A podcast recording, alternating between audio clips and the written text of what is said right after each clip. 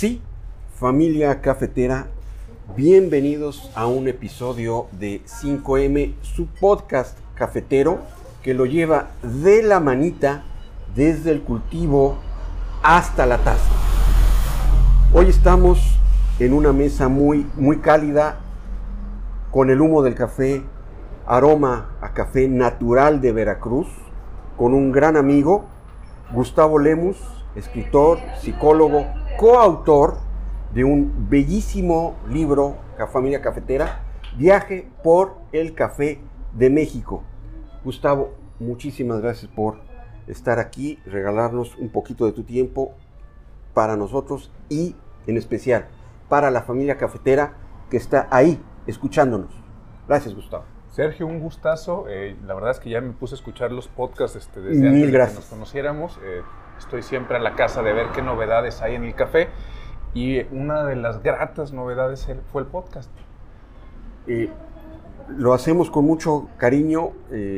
gracias, estimado Gustavo, este, por tus palabras.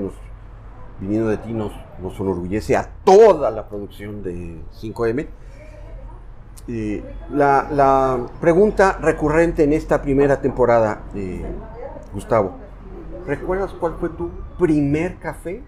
Sí, sí, lo, lo, recuerdo perfectamente y me acuerdo muy bien porque es viejo y está lleno de un aroma particular, ¿no? Yo me acuerdo de mi primer café, un Taster's Choice, que llegó a la casa... Eh, precisamente como si fuera un gran tesoro en aquellas épocas en donde no había tantas importaciones, en donde te, para conseguir unos tenis eh, de otro lado uno tenía que hacer mil malabares.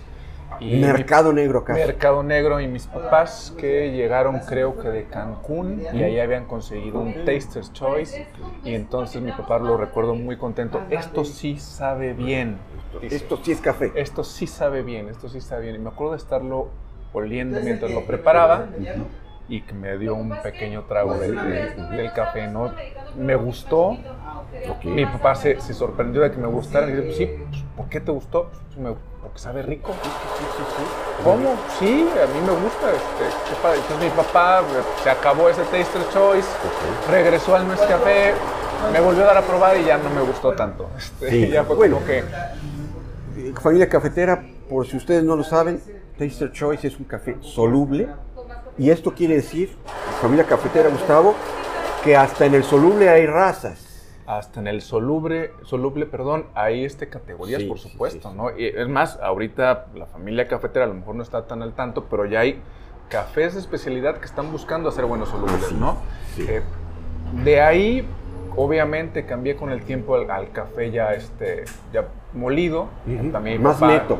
se empezó a dar, dar cuenta que, que, era más barato para empezar y que le sabía mejor y que hasta le daba más golpe de cafeína. Entonces compró su cafetera. Eh, y verá otra cosa maravillosa, ¿no? Empezar el día con el aroma de café desde la cocina.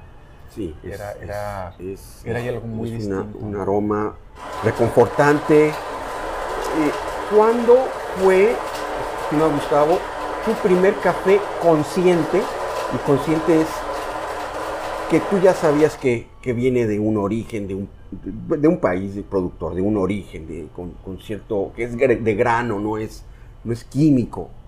¿Cuándo tomaste conciencia de, un café así? Conciencia plenamente, y es un decir, porque todavía creo que estar aprendiendo y teniendo más conciencia, fue más bien cuando, un poquito antes de empezar el libro, curiosamente, ¿no? Hace unos cinco o seis años. Eh, antes pasé por todos los cafés posibles, eh, empezando por tomar tres litros de café al día, más o menos, por el kick de café que necesitaba. Claro, claro. Durante un tiempo trabajé en el Centro de Estudios de Opinión de la Universidad de Guadalajara y entonces teníamos que estar del tingo al tango y muy despiertos para eh, análisis estadístico, análisis cualitativo, que luego me especialicé en esa parte más, bien, más bien yo.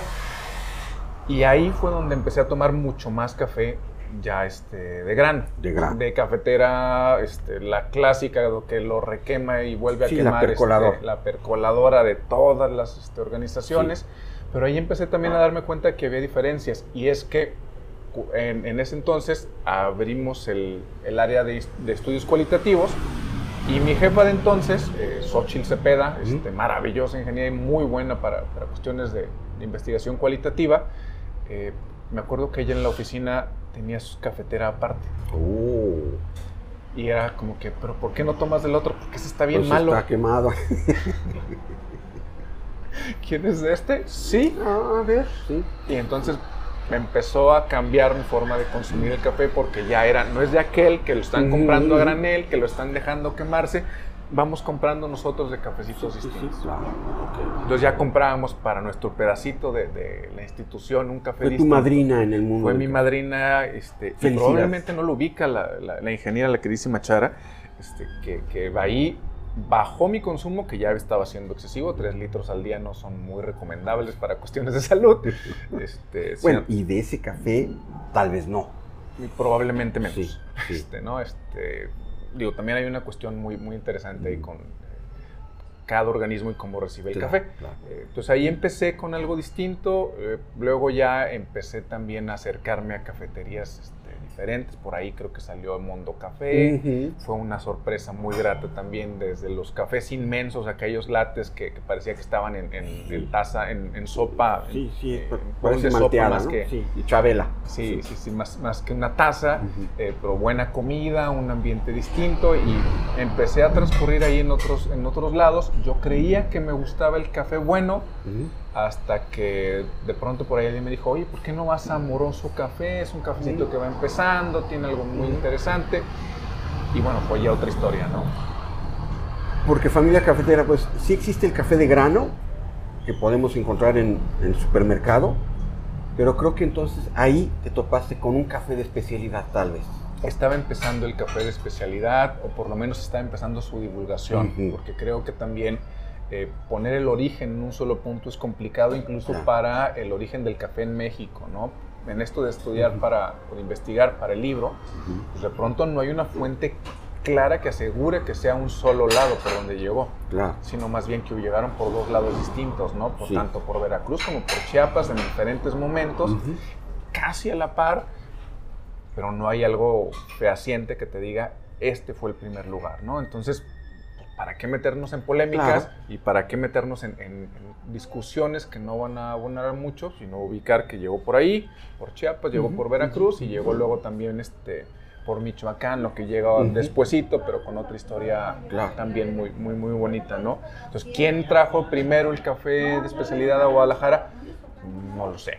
No, no nos ponemos de acuerdo de quién descubrió América, si los vikingos o Cristóbal Colón, pues menos este, este nuevo arte desde el cultivo generar una nueva taza. Gustavo, ¿y cuándo te nació la idea de, escribir el, libro de viaje por, el Café de México? La escritura ha estado muy presente en, en mi vida, en esta parte de la investigación, eh, en esta parte de generar reportes. De pronto no me gustaba mucho que eran muy, muy áridos o demasiado descriptivos y no le echaban saborcito. Yo sentía que no le echábamos tanto saborcito como se podía. La escritura siempre estaba ahí como presente. Por una investigación cualitativa conozco al dueño de la editorial, este, Editorial Ilustra, Juan Cristóbal García, y de pronto hacemos investigaciones juntos, eh, me dice que también tiene una editorial, empezamos a hacer algunos proyectos para la editorial y de pronto también me dice, pues es que sabes que tenemos un proyecto dormido y yo veo que a ti te gusta el café. Necesita cafeína ese proyecto. Eh, el proyecto del café lo tenemos atorado desde hace 10 años, me dice. ¿Te lo avientas? Claro, ¿por qué no? Qué, qué maravilla. ¿Cómo caen las oportunidades? ¿Cómo pasa el tren y hay que agarrarlo? Y, y son, son oportunidades sensacionales porque yo lo conozco estando como asesor de cuestiones de cultura organizacional en una notaría. Mm, Pues imagínate cómo- de dónde iba yo a saber sí. que iba a conocer a alguien que tenía una editorial, que además es investigación, que además es un- uno de los pioneros pues, en Guadalajara sobre innovación. De hecho, está terminando por ahí un doctorado y que tiene una editorial de libros ilustrados dedicada a cosas sobre México y para México. O sea, los temas de esta editorial son específicamente eso, temas que pueden eh, beneficiar de alguna manera a México, a la sociedad este, mexicana, ya sea en lo local o, o en lo nacional, ¿no? Y ya tenían la, la idea de y la ruta crítica para, para el libro o, o- o se cambió el, el plan original? Se cambió el plan original y en gran medida se cambió el plan original porque quien introduce el proyecto, tengo entendido, es un- una persona que, que era broker de café, que un americano que le encantaba la idea, que estaba enamorado de México también, pero desgraciadamente cuando iban iniciando el proyecto eh, fallece. Qué pena. Sí, entonces este, Quedó que- acéfalo. queda céfalo totalmente. A mí me dice, mira, tenemos una idea y pues bueno, a mí me tocó coordinar un equipo porque esto no se pudo haber hecho solo, este, con mi coautora, eh, Mariví García, que hermana de Cristóbal, de, la editorial, que es una chef sensacional, que vive en París, que también viene de familia muy culta, como Juan Cristóbal. este, su papá, este, Guillermo García Oropesa, ya, ya Sí. fallecido, no sé si lo, lo ubicas Sí, como cronista sí, de, la ciudad, de Guadalajara. Sí, Eh, entonces, pues, una, no. una autoridad de eminencia en- nivel y cultural. una persona maravillosa, bueno, conmigo el trato siempre fue sensacional, ¿no? Entonces eh, empezamos a platicar Merivi y y trazamos una ruta de por dónde podía ser un libro introductorio, porque luego pudiera ser algo muy técnico y no necesariamente íbamos a tener un, un- un público para Claro, leer esto, ¿no? Entonces, eh, pues eso, empezamos a trazar esta ruta de qué necesita saber el consumidor de café mexicano y probablemente un americano de qué es lo que hay en, en México como para ofrecer de esta, de esta parte, ¿no? De pronto teníamos dos preguntas, ¿dónde se, o algunas preguntas, ¿dónde se produce café en México? Ok. porque siempre se dicen tres lugares rápidamente, Por Veracruz, Chiapas y Guerrero, ahí de pronto dice alguien más, ¿no? Pero si empiezas a hablar de las demás regiones, ya es que Sí, ya eh, uno debe estar involucrado. ya debes de tener Sí, no son más. los tres grandes monstruos. Sí. Entonces empezamos a trazar la ruta y a ubicar que no nada más podíamos hablar de café, sino de qué actividades asociadas podían eh, darse en estas regiones de México. Pues, como hacer una invitación a que no solo conozcas lo que producimos, sino que conozcas los lugares que los producen, porque ahí también está el sello de cada café, ¿no? Por el paso de la trazabilidad del grano, pues cada uno le va imprimiendo su personalidad. Puede ser el mismo productor, pero si la diferencia son dos tostadores, pues ahí ya hay un diferencial. Y luego si lo hacen cuatro distintos baristas, ahí hay otra diferencia. Así es, y hasta, bueno, y así nos ponemos súper exquisitos, hasta en el agua que utilizan, Claro, ¿no? El supuesto. tipo de agua te va a dar un, un- un sabor diferente, ¿no? por. No nada más una cuestión de marca, es una cuestión de, de acidez, de pH. este. Entonces, hay que tener todo ese conocimiento y cuando empecé a meterme en este maravilloso túnel, como siguiendo al conejo blanco ahí, como Claro. si fuera Alicia, pues bueno, se me abrieron los ojos y me di cuenta de que lo que sabía y lo que entendía de café era nada. Y ahora, mientras más conozco gente involucrada en el proceso, me doy cuenta de que, pues no. Hay, hay un mundo por delante de qué descubrir de café. Sí, mi chamba puede ser divulgar, mi chamba puede ser este, apuntar y tratar de ser lo más justo posible a la historia del productor, del tostador e incluso de los baristas, como para que la gente se vaya acercando al de especialidad, que es la parte top de una pirámide de calidad, por decirlo de alguna manera, pero también al café bueno, porque también hay café bueno que no necesariamente Claro, es es de de especialidad, especialidad, claro. que vale mucho la pena consumir y no nada más meterse al, al que está este, a granel, estándar, ya molido, ¿no? Sí, por supuesto.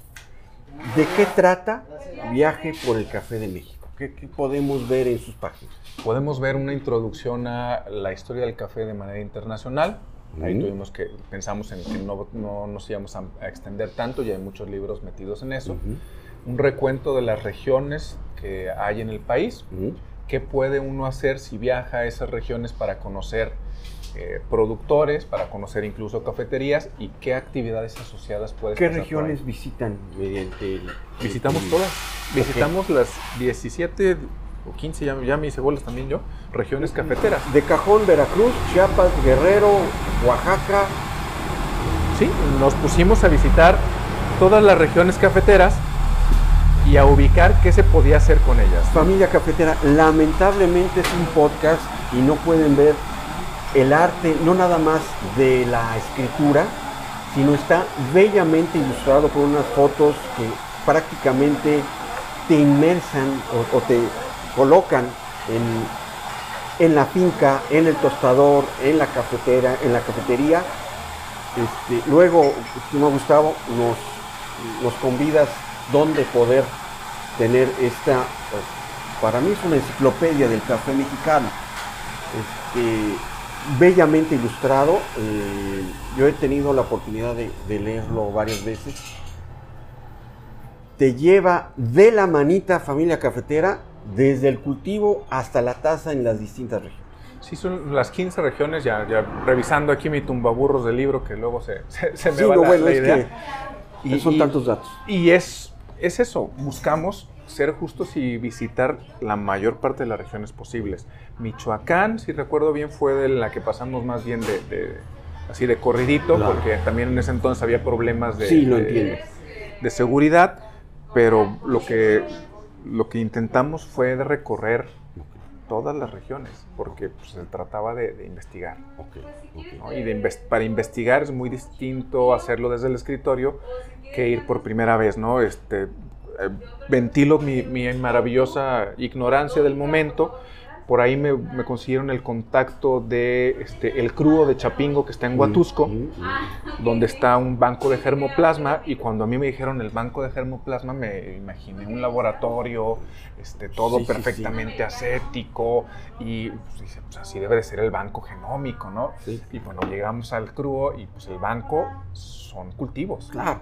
Son cultivos de café y son sobre todo profesionales maravillosos que cada dos pasos se detenían para ver una hoja, para ver un fruto y decían, es que fíjate aquí. Sí, no, Entonces, no, no, es ya ver el fruto microscópicamente y, y, cambio de matiz de color, de tamaño de planta, pues ya para ellos es un logo. Y voltear y ver la tierra y darse cuenta, ¿sabes qué? Aquí le falta esto, ¿sabes qué? Acá está esta otro. Y mira, aquí tenemos este cultivo asociado que tiene que ver con cardamomo. Yo no había visto claro. en mi vida una flor de cardamomo que está también la fotografía por aquí en el libro, y se ve la, la flor hermosa, claro. pero la gente a lo mejor no ubica, creo que lo, lo, pusimos en el pie de página o eso intentamos, que es una flor minúscula y es bellísima y antecede, ya puedes captar un poquito del aroma claro, claro, de, del cardamomo desde la flor, ¿no? Este, que nos enseñaran las, este, las nueces que tenían también ahí plantadas, nueces de macadamia, oh, wow. que nos platicaran cómo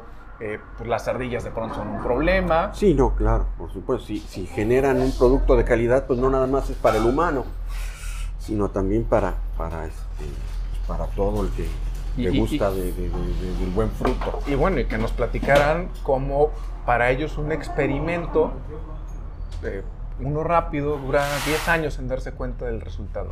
Entonces era así como que... A largo plazo. Aquí hay, pues como es el campo, paciencia, aquí hay este mucho amor. Recuerdo perfecto cómo nos mostraron el proceso también de, de trasplante de un este, soldado de café, esta plantita maravillosa, cuando los tenían del invernadero, cuando lo llevaban, cuando le buscaban este, poner algún injerto por cuestiones de calidad, porque estaban estudiando que fuera más resistente. Bueno, ya, ya de ahí... Hay fue, toda una ¡pum! ciencia dentro de la taza de café. Hay toda una ciencia y muchas manos muchas, muchas manos, ¿no? Hay, hay mucho cariño, mucha paciencia, ubicar que un cafeto te va a dar, eh, va a empezar a producir al máximo a los 5 años, también es entender que no es que lo siembras hoy y a la siguiente cosecha ya la hiciste. Tienes que estar trabajando, tienes que estar al pendiente y si no entendemos eso, difícilmente vamos a apreciar el café. Y, y bueno, también no, no quedé el primer la primera cosecha, pues bueno, hay que mantener, y viene la plaga, y viene este mal clima, ¿no? Es, es la vida.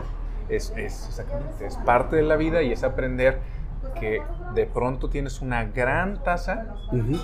que el productor es consciente de que hizo algo maravilloso y ya tiene la presión para que el siguiente año ese sea su estándar mínimo. ¿no? Y lamentablemente, por cuestiones meramente climáticas tal vez, no se pueda volver a replicar.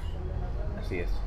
Entonces, ya que uno empieza a entender todo eso, o a mí me sucedió eso, eh, pues las tasas empezaron a cambiar. Ya que empecé, empecé a darme cuenta de esta diferencia de precios de compra a un productor que se acerca a una de estas cafeterías de especialidad o, de, o que va directamente eh, buscando un comercio justo, y las de granel, mm. eh, los coyotajes, ya que empecé a conocer todas esas historias, ya, ya pues me fue muy difícil regresar a aquellos cafés que a lo mejor considerábamos muy buenos cuando estábamos en el centro de estudios de opinión y para una cafeterita comprábamos del súper aquel que decía orgánico o aquel que de pronto alguien nos había ubicado que, que era de Kenia o aquel que... Y pues bueno, cambió para siempre mi perspectiva. Gustavo, una, una pregunta, creo que a la familia cafetera le va a interesar. La industria del café en México, ¿cómo cuida a los productores? realmente?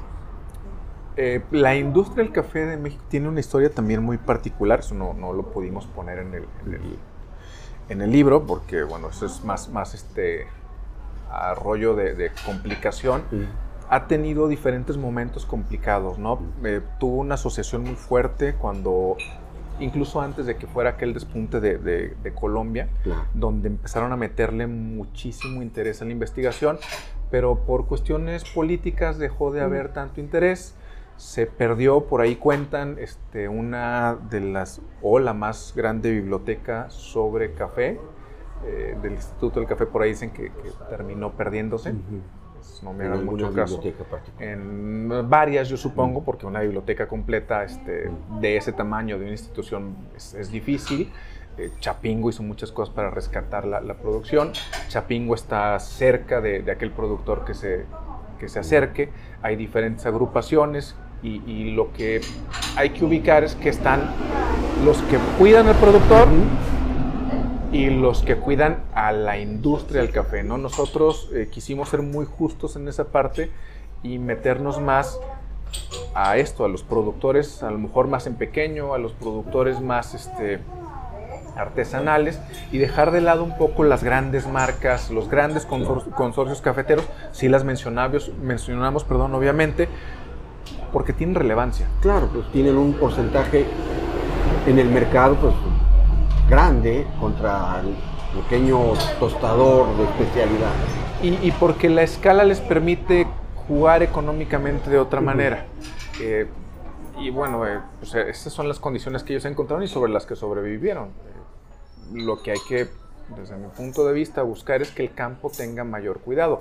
Ahorita los productores que se van juntando con las cafeterías, con los baristas, según yo, son, son los que están teniendo resultados más equilibrados, por decirlo de alguna manera, ¿no? más, más sanos. ¿Existe un precio justo realmente en México por el café? Es una gran pregunta que más bien le, le tocaría a un productor este, que trabaje y que esté con todo el, todo el esfuerzo, si está recibiendo lo justo.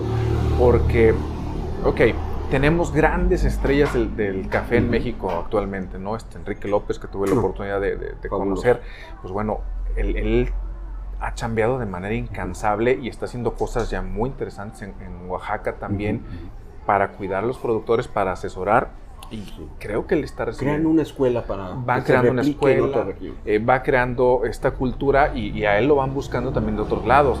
Eh, recientemente Ronzón, este, Samuel Ronzón también está haciendo cosas padrísimas y, está teniendo buenas asociaciones dentro del país y, fuera del país. Eh, entonces habría que checar Hamburgo, que es una, ya es un productor más grande, la finca Hamburgo, creo que también puede tener, pero no estoy tan seguro de cómo, cómo está en cuestiones de, Pero son muy puntuales, ¿no? Sí, son, son, hay ejemplos muy concretos eh, de esfuerzos muy específicos, muy estructurados, muy pensados, que a lo mejor son los que tienen mayor, mejores resultados. Pero sí, sí creo que lo justo o no lo justo, el que le toca calificarlo es al productor directamente, ¿no? Hablando de, de libro, estimado Gustavo, ya nos platicaste del cultivo. Vámonos hacia el siguiente proceso. ¿Visitaron tostadores? Visitamos tostadores. Eh, regreso amoroso, gracias amoroso, contacté a, Pablo Contreras. Este, Pablo Contreras, que es un personaje sensacional de la viticultura mexicana. De hecho, yo creo que uno de los grandes impulsadores de, una cultura justa y rica del café, tanto hacia el lado del productor como hacia el lado del tostador. Eh, yo me acuerdo que había investigado algunas cosas sobre lo que era una curva de tostado y medio entendía. Y llegué a un curso de, no de tostado propiamente, este, llegué a un curso de, este, de catación básica San Pablo. Y antes de, de, que empezara el curso me, le pregunté de la curva de tostado y me acuerdo que empezó a explicar, empezó a trazar como si fuera este, una plática común y corriente y pues me dio una cátedra sensacional. No, no, yo no he tostado, no soy tostador, pero fue, ah, que ya te entendí dónde está y ahora tiene mucho más sentido este, cuándo es el primer crack y que si lo, lo, escuchas, que si no lo escuchas, que si a qué tan atento tienes que estar, que cómo tiene que estar en juego tu nariz. Eh, me mostró ahí los tostadores tejo con los que estaba desarrollando algunas cosas. Este, y bueno, de ahí nos pasamos también a conocer otros tostadores. Eh, Pedro, aquí de Taller de claro. Pedro Gómez. Un abrazo, Pedro. Eh, también lo ubiqué, gracias, en gran parte, Guadalajara es un pañuelo, a un amigo que tenía un local cuando Taller de Expreso estaba por la normal, estaba junto a él, entonces los conocía, ya por ahí llegué, vi que también tostaban, vi otro sello, este, obviamente caímos con, con, este, llegamos gracias a, a, su amabilidad con este café estelar. Por supuesto, Fabricio. Que, Fabricio y Jorge que tienen cosas sensacionales. Gracias a Pedro luego conocí a, este, ay, este, se me fue eh, de expresarte a, ahorita te digo, Abril Solís, perdón. Ah, claro, claro. Abril Solís, que son, son, son, buenos amigos y gracias a, a él llegué a su tostaduría. todos estos tostadores trabajan de la mano con el producto. Sí. Esa es su gran diferencia. Ese es el gran punto, ¿no? Este, tostadores como Amoroso también, obviamente, que también están tostando. Eh, aquí a Vicente, a los de Matraz. Em, empecé a conectarme gracias a las recomendaciones que me iban haciendo a Jesús de Cafeología. Este. Y la gran mayoría de todos estos personajes que está diciendo Gustavo están aquí en Guadalajara, familia cafetera vayan y prueben su café. Sí, este, ahorita estoy ya, ya buscando y pensando en nuevas ediciones o ediciones distintas del libro a nuevos tostadores que por ahí van saliendo eh, y que de pronto he probado tazas que digo, ay, ¿y este quién es? Pero a ver, claro. quién tostó esto y de, empezar a conseguir un nombre y ver quién me lo presenta y buscar este por ahí armar algo diferente. ¿no? Y, tomando ese punto, Gustavo, ¿va a haber un, un segundo libro? Nos gustaría que hubiera un segundo libro, todavía no, no tenemos muy claro hacia dónde lo podríamos mandar. Eh, todavía ni siquiera tenemos claro si podría salir desde Ilustra o desde algún otro lado, eh, porque hay mucho más que decir de, del café, ¿no? Te cuento un poquito más de, de, la historia de viaje por el café de México. En un inicio iba a ser un libro bilingüe. Uy, ya. Pero por cuestiones de economía, por cuestiones de tiempos, eh, no alcanzábamos a, sacar el, libro eh, con todo y la traducción cuando lo queríamos aventar.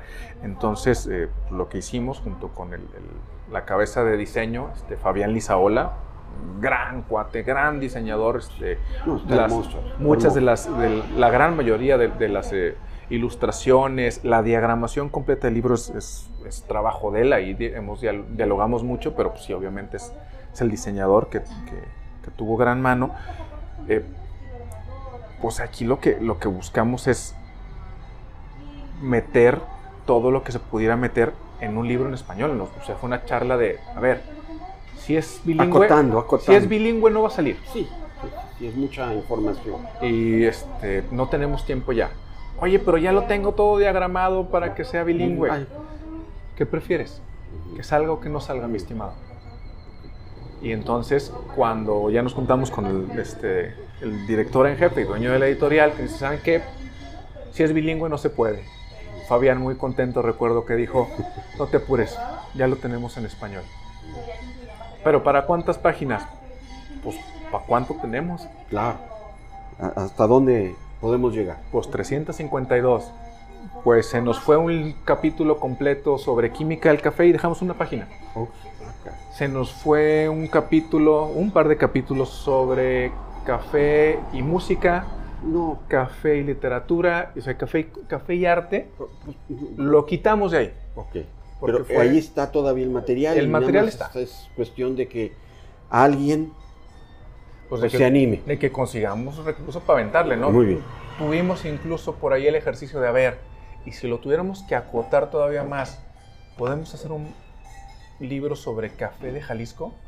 Claro que sí, y también tenemos por ahí por lo menos una, una ruta de qué tendríamos que hacer para hacer un libro sobre café de Jalisco y sobre la zona cafetalera de Jalisco, ¿no? Que, es mucho más acotada, mucho más pequeña, que mucha gente no ubica y que también tiene Inclusive tostadores de café en Jalisco no lo tiene de buen aprecio. Así es. Sí, sí, sí, de, de aquí mismo de pronto te dicen un café de, de Talpa, de Amacueca y, y Prefieren de Colima o de Nayarit. Así es. Y bueno, simplemente el viaje hasta vale la pena, ¿no? Muy cerca, poca gente lo ubica y está aquí en, en- en el libro, muy cerca de la región cafetalera tenemos un bosque de maple. Vaya. Tenemos un bosque de maple que por accidentes este, geológicos quedó aquí en una, este, de una era este, específica de, de- de la Tierra y cuando tú estás caminando y de pronto empiezas a ver las hojitas y dices, ¿esto qué es? Esto parece maple y dices, sí, Wow. es maple. Un Luego, bosque de luego maple que habría que cuidar Gustavo, nos invita. y que, y que habría que tener cuidado de que no se sobreexplote si, si de pronto se Sí, llega a también, hacer algo también ahí, este, el que humano tiene- quiere... que tiene que ver con una región que tiene problemas de agua y por ahí hablar del café y de su región pudiera ser un detonante para que cuidemos esas zonas, para que cuidemos la ecología del lugar, para que tengamos conciencia de qué pasa con el agua que está en la- alrededor. ¿no? Proyectos hay, Muy proyectos hay. eh, desde esta parte de formación que tengo como psicólogo, la cultura para mí es un punto importantísimo. La investigación es algo que, que hago hasta en, en- en la parte terapéutica. Para mí una terapia es, es, este, una investigación concreta en donde lo que vas a conseguir es la resolución de uno o varios problemas por la investigación a la que guíes a la persona o a la familia con la que estés. Pues, estimado Gustavo, y esto, la producción de 5M no lo tiene, lo estoy agarrando en curva, pero cuenta con 5M para, pues, si hay que buscar este, cómo difundir esta información, 5M encantado de, de poder ser. Imagínense un, un libro solo de barras cafeteras. Ya en México Sí. hay una explosión Por sensacional. supuesto, por supuesto. Ya en todo el país hay gente que se está eh, preocupando por qué café tenemos y cómo llegar y cómo ofrecer una taza justa en todos los sentidos Claro, claro. y sabrosa además. Y pasando, y a lo mejor con esto po- podemos abrochar lo, de, lo del libro, pasas por el cultivo, por el tostador y obvio pues por barras. Así es. Barras y, y- y aquí en Guadalajara. Barras en Guadalajara, en México. En el tiempo en que estábamos haciendo la investigación no había mucho desarrollo en Monterrey, no lo pudimos poner en Monterrey. O sea, quiere decir Tijuana. que Guadalajara, en este entonces por lo menos, y yo creo que también ahorita está por encima de, de Monterrey y tal vez de Ciudad de México. Eh, no sé si de Ciudad de México, creo que, creo que están ahí compitiéndose de manera muy importante. Un empate técnico tal vez. Eh, y a lo mejor porque somos aquí de casa, ¿no? Este, le queremos dar el empate a Guadalajara. Pero sí, bueno, México tiene un hervidero sensacional de, de barras cafeteras. Guadalajara no se queda atrás, tiene grandes exponentes y, y por ahí tenemos a nuestros este, campeones y a nuestros Claro, por eh, supuesto. representantes de la, de la cafeticultura de, de México y de la, de la región que, que han competido muy dignamente a nivel internacional. Eh, y también hay algo en Tijuana, por ejemplo, Sospeso, que es un, un, este, un gran cazador de cafés internacionales, no nada más de México, tiene, tiene, tiene un trabajo pionero eh, desde otra perspectiva también. ¿no? Y hay más barras que van saliendo que ya una vez que publicamos el libro empecé a conocer más y dije, híjole, es que esta pues, no podía entrar. También buscamos un criterio específico, que tuvieran por lo menos dos años de, de existencia, Claro. de preferencia que tostaran ¿Mm? y que estuvieran enfocados hacia café de especialidad. Eso fue directo, dejamos de lado eh, cafeterías de, de cadena. Ujú. O sea, y dejamos de lado cafeterías que no entran dentro del apartado histórico, porque también buscamos este, por ahí reconocer esa historia que, que también hay en México, ¿no? ¿Quieres decir que el, el- el mercado de cafeterías ya no es la barra propiamente, sino ya están tostando, cada cafetería está tostando su propio café? No todas, pero muchas sí, sí están generando esto. Y, y te genera un, estilo específico, ¿no? Eh, hablabas hace rato tal cual del productor y diferente tostador. Puede probar, y para regresarme a Finca Chelín, este, el que tuesta Taller de Espresso, sí. el que tuesta Estelar, sí. Tiene dos perfiles distintos. Tiene perfiles distintos. El que tú están en Avellaneda, en, Ciudad de México, y, va cambiando, ¿no? Este, Papacho de Querétaro creo que también ya está tostando este, Chelín. Ronson igual, él no es igual al que tú está Matraz, al que tú está este, 1.16, al que tú está Estelar. ¿Y qué te parecería, y también se lo, se lo comparto a, la familia cafetera, hacer tal vez un tour de dos, tres cafeterías que tengan un mismo café y que ustedes, familia cafetera, Gustavo, prueban el mismo café con distintos perfiles y que cada bebedor pues saque su mejor opinión. Me parecería algo sensacional. Por ahí tengo este, la fantasía de hacer una cata ciegas. Ok. Con el eso, mismo grano, diferente tostador, mismo barista primero y luego diferente barista, como para checar si el mismo productor o el mismo tostador puede identificar su café. Eso sería padrísimo. Eso sería genial. Este es, una fantasía. Este, porque, porque nos comentaban también que hay productores que, que se, ahora sí que se maravillan cuando prueban en taza lo que han hecho en la tierra. Sí, y yo me voy un pasito antes. Hay productores que no prueban su café. Hay productores, o había muchos productores en, mi investigación que no habían probado tampoco café eh, más que soluble. Y eso, eso, es, eso es bien triste para mí. Ahorita cada vez más... Es muy fuerte. porque este libro, este, empezamos la investigación en 2015. Ok. Y lo pudimos sacar ya en 2017. Dos años. Entonces, eh, ya estamos hablando ahorita en el 2020, pues bueno, ya las cosas han ido modificándose. Sí. También ya he conocido más productores y ya muchos productores lo que me dicen es eso, ya estoy entrándole a, traigo mi café, primero hago ensayos y lo tuesto yo, mm.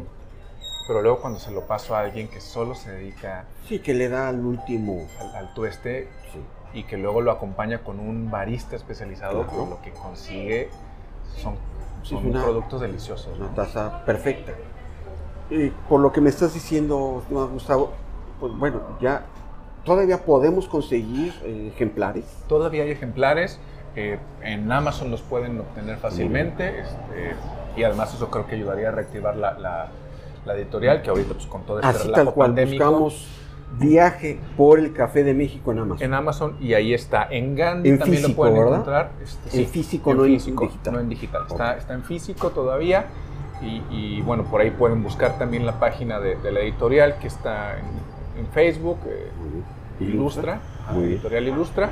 Y también por ahí podrían mandarles un mensajito y buscar que, si tienen ustedes una barra de café, que, llegue a ustedes el libro, ¿no? Este, ahorita que estamos en, en Cuántico, bueno, ellos han sido uno de los buenos promotores de aquí, de Guadalajara. Si me voy a Ciudad de México, en Alma Negra han sido uno de nuestros mejores este, promotores y vendedores. En, Chiapas, en San Cristóbal, este, creo que todavía por ahí tiene algunos ejemplares este, Jesús. Eh, entonces, es una obra de arte. Ah, muchas gracias. Es un arte objeto casi. Es, un, trabajo en equipo muy bonito, muy, muy bonito. Este, caro que hizo los, los forros, que también son una cosa que me, pasta dura, mucho. Este. Pasta dura, eh, imágenes a todo color, en gran formato. Pues es eso, es un trabajo muy cuidado, que nos hubiera gustado hacer más grande, que nos y hubiera mexicano. gustado Y puro mexicano. Con, con, hablando de, de, de, un arte que es el cultivo, es el tostado, para mí es un arte y que da placer.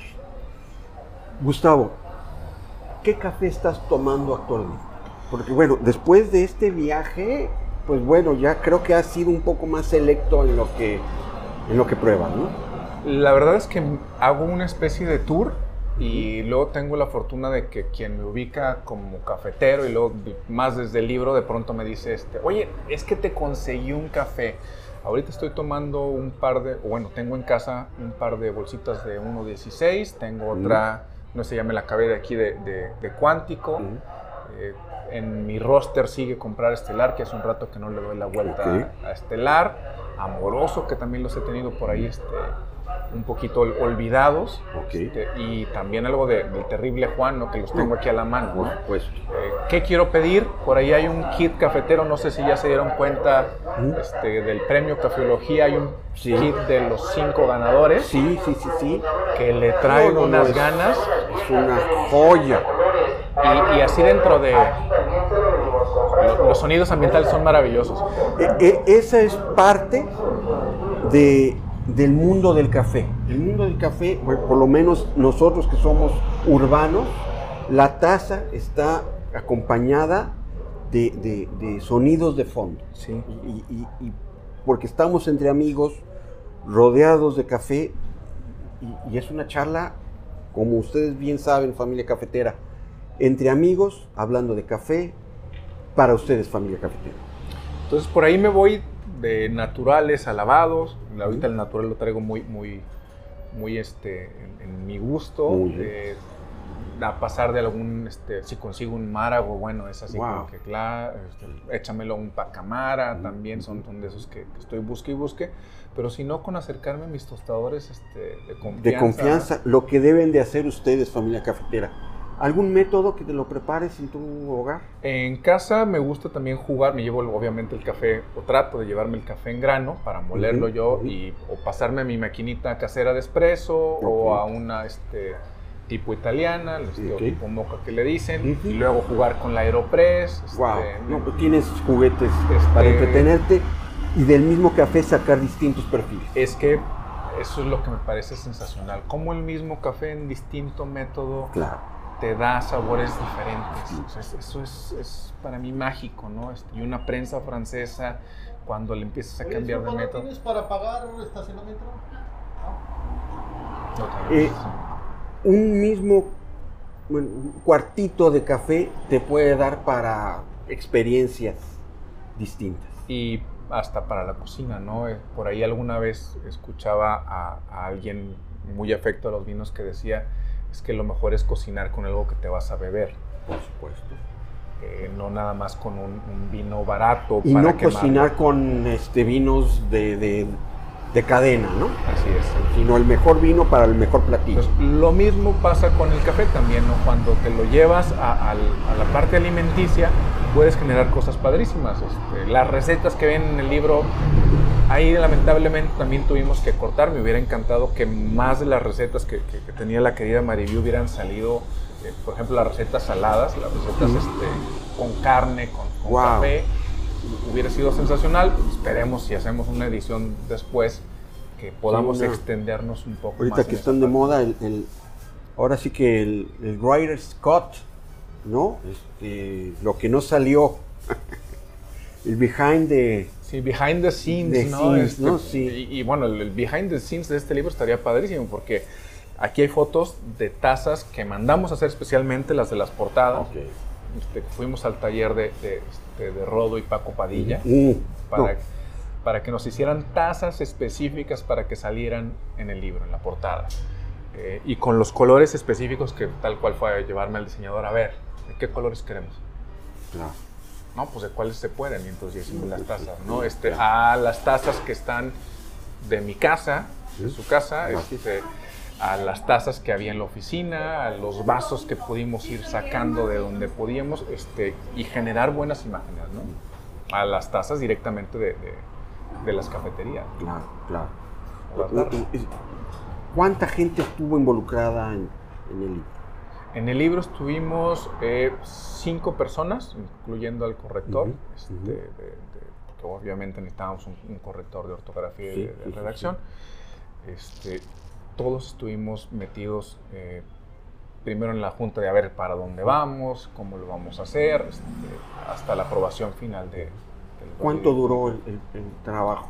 Eh, dos años, poco más de dos años de investigación, este, de, de replanteamiento de portadas. Hicimos por lo menos cinco opciones y hasta fi- al final quedó esta. Eh, cambiar eh, ilustraciones, cambiar este, orden también. De pronto teníamos este, otro índice, esto de, del de la extensión nos hizo a lo mejor cambiar un poco y fue arduo, arduo el trabajo. Después de esta experiencia, ¿te quedas con ganas de, de volver a replicar? Es, en México, ¿qué tan redituable es hacer un libro? En México es complicado que, que un libro sea redituable. Eh, yo creo que en el mundo ahorita es, es, Mm. es complejo que pueda ser un libro redituable, pero no nada más se hace por el dinero. O sea, lo- obviamente lo ideal es que también así como los productores de café necesitan tener un ingreso justo, pues también quien se mete a investigar y escribir, ojalá y tuviera un, un- un ingreso justo. Mm, Con todo el cariño del mundo le vuelvo a entrar. Ya creo que también tengo aprendizajes distintos como para que sea un poco más, más redituable, para que se cuiden también los, mm, Sí. mu- muchas cuestiones que a lo mejor eh, se fueron desarrollando con esto del libro, ¿no? Que para decirlo todavía más, más, este, más en concreto, el libro se ha vendido más en barras de café Sí. que en librerías. Sí, es que ahí se enamoran de, de- de- del café y se enamoran de- de- del, del- del libro. Gustavo, ¿te- ¿te puede seguir la gente? ¿Tienes alguna red social para que esté en contacto con tu trabajo y, y a lo mejor este, alguna noticia de... En, me pueden buscar, lo más público que tengo yo creo que es el Twitter, Ujú. este, Gustavo Lemus o GLemusMTZ, es mi, mi, eh, mi dirección ahí en Twitter. Este, por ahí también este, de pronto pongo alguna fotografía también en Instagram, eh, que ahí está más este, variadita, desde los perros de casa, los gatos, la, la gatita, eh, tazas de café obviamente. eh, cuestiones culturales, trabajo en una empresa de, de gestión cultural que se llama Solivagos y entonces también por ahí metemos cosas Muy bien, muy. Gustavo, muchísimas gracias por, por esta eh, magnífica charla, viaje. Para mí fue un viaje completo. Este, me, me llena mucho lo, lo- lo que tú y tu equipo pudieron lograr. Eh, reitero, si 5M les, les puede ayudar para que todo eso que se quedó en, en el tintero, poder ver la luz adelante. Eh, espero que a la familia cafetera, cafetera también les haya gustado este viaje por el Café de México. Mil gracias, Gustavo, Muchísimas por, gracias, por estar aquí. Y ojalá que no sea la única vez, eh, que sean más veces y entre ellas eh, que presentes un nuevo libro. Me dará mucho gusto hacerlo así, me dará mucho gusto seguir conversando contigo. Este, creo que tú y el equipo de producción están haciendo un trabajo muy bonito. Muchas eh, gracias. y espero que sigamos charlando constantemente sobre café y cualquier otro tema que tenga que ver con la cultura. Alrededor de la taza. Exactamente. Muchísimas gracias, Gustavo. Gracias, familia cafetera. Síganos también en Instagram como 5M Podcast y nos vemos en las cafeterías del mundo.